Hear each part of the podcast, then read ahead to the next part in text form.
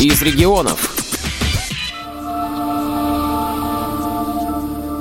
Высокий берег Дона, меловые скалы, кручи, откосы, причудливые фигуры, дивы, выточенные силами природы из меловых глыб.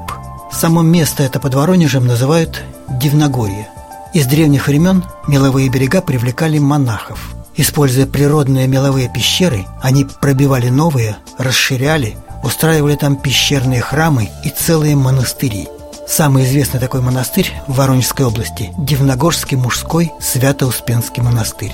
И вот в этот монастырь отправляется группа читателей библиотеки для слепых имени Короленко – это будет не сколько экскурсионная, сколько вот настоящая паломническая поездка. Рассказывает организатор поездки, сотрудница библиотеки Екатерина Мукасеева. Эта поездка организована для незрячих и по просьбам незрячих, потому что у нас очень много верующих людей, которые прочитали много брайлевских книг на тему православия. Для них эта поездка будет возможностью прикоснуться к святыне, пообщаться с настоятелем. Почувствовать то, о чем они читали. Да, прочувствовать, прикоснуться. Но это будет не просто паломническая поездка, это еще будет и тифлокомментарий. Да, потому что для незрячих именно это важно. Тифлоописания будут, может быть, и не настолько так прям много, но все самое основное это будет описано, да какой монастырь, какой пещерный храм, что находится внутри храма, как это выглядит, что зачем расположено, в каком порядке висят иконы. Такая информация будет. Мы на месте сбора группы.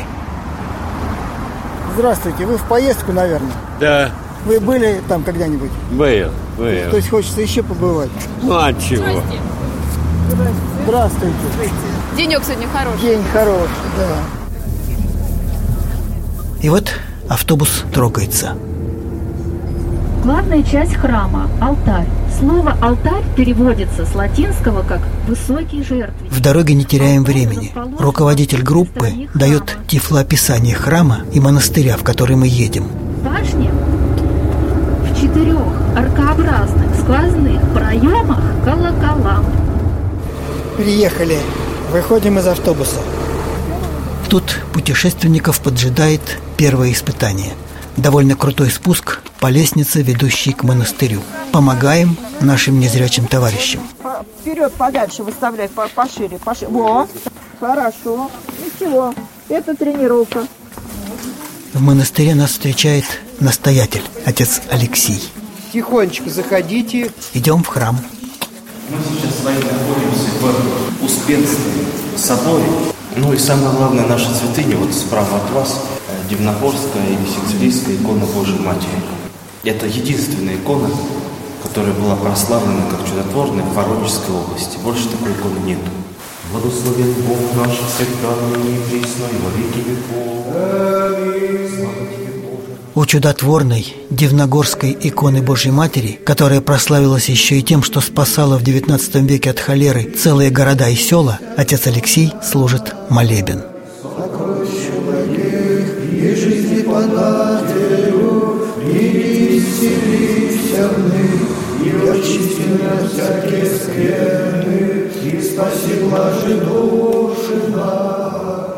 Теперь нам предстоит посещение древнего пещерного храма. Поднимаемся по крутой лестнице на меловую кручу.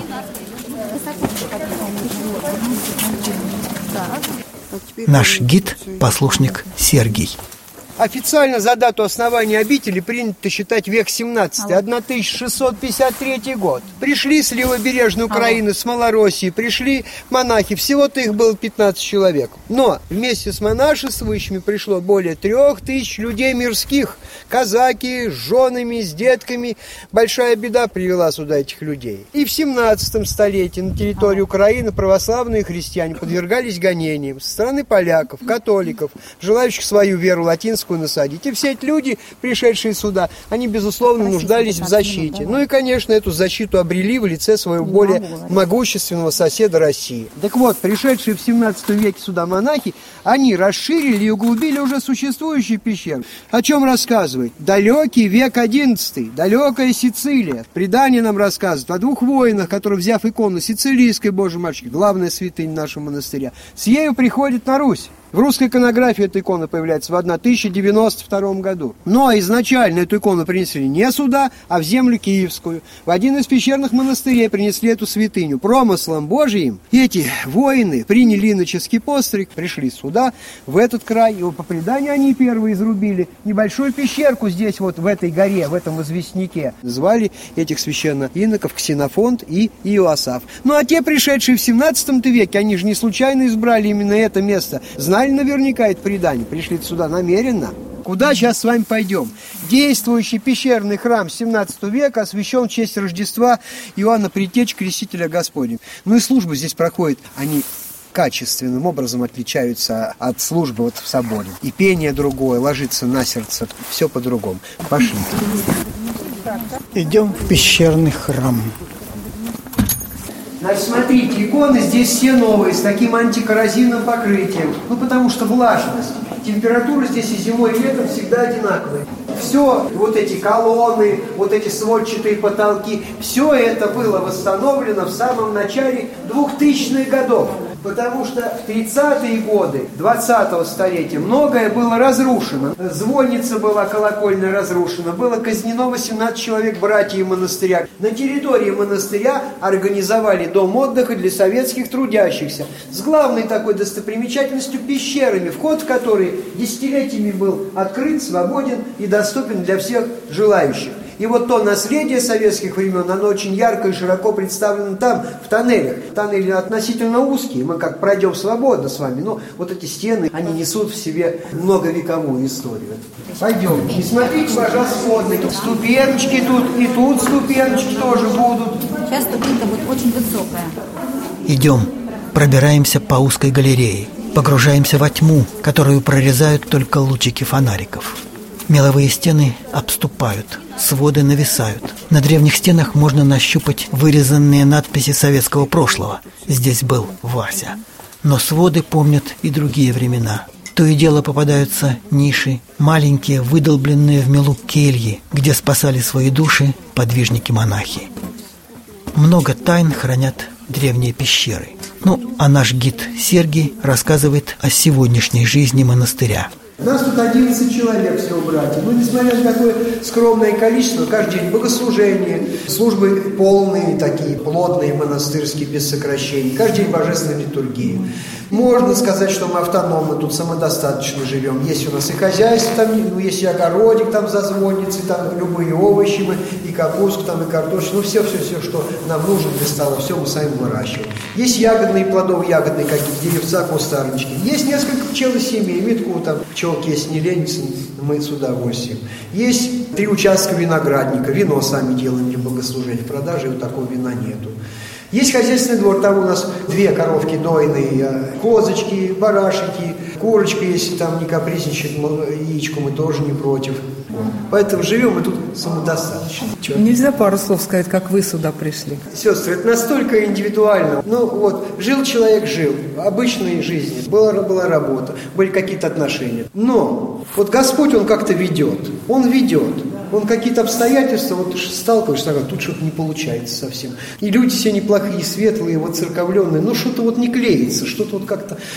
И вот ведет, а потом касается сердца благодать, и человек обновляется – и смотрит на обыденные вещи, с которыми каждый день сталкивался, смотрит каким-то другим взглядом и, и понимает, что вот оно, вот к чему тебя Господь-то вел. Но оно, вот это понимание, оно настолько яркое, что ты его ни с чем не спутаешь и не, даже не задумаешься.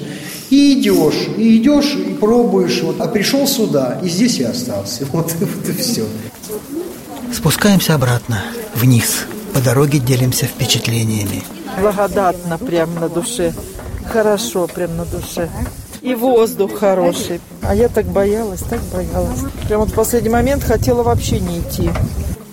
После монастырской трапезы, обед был удивительно вкусным, После душевного разговора с батюшкой-настоятелем идем в небольшой монастырский музей, где собраны старые предметы быта, оружие времен Отечественной войны и многое другое. И все это можно трогать руками.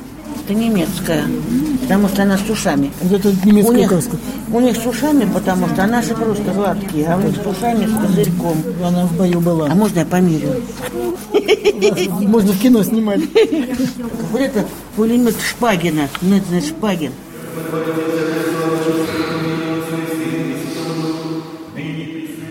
После вечерней службы собираемся домой. О впечатлениях от поездки спрашиваю постоянную читательницу нашей библиотеки, рукодельницу и умницу Марию Мишину. Не знаю даже, да, что и сказать. Ну, что это было для вас? Для меня поиск ответов на мои вопросы, внутренние какие-то просьбы, мольбы, может быть. Что-то нашла, где-то утешилась в чем-то. То есть это что-то более глубокое, чем просто Ну да. ознакомительная поездка. Да. А, Дело в том, что я была здесь уже в этом месте, вот, но тогда как-то я еще была далека от Бога, и, ну, также заходили сюда, в храм, но как-то это вот немножко все мимо. Немножко параллельно какая-то Понятно, жизнь, понятно. дорога была, и все Понятно. вот это. А сейчас здесь вот опять вот по этим пещерам пройтись, дотронуться до чего-то действительно святого какого-то. То есть предстоит еще подумать, Да, то есть останется что-то в душе. конечно, Ну, это самое конечно, обязательно. Наверное, для этого такие поездки и нужны. Да, да, да. Познать себя, действительно какие-то найти не то что минусы, а вот что-то внутри, с чем надо справиться, с чем бороться и куда идти, двигаться в каком направлении, где призвание, где Бог, чтобы с Богом это все было, конечно же. И вот автобус несет нас домой.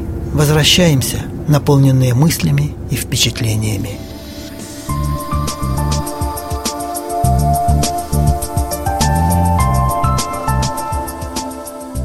Сергей Сыноров для Воронежской областной специальной библиотеки для слепых имени Короленко. Из регионов.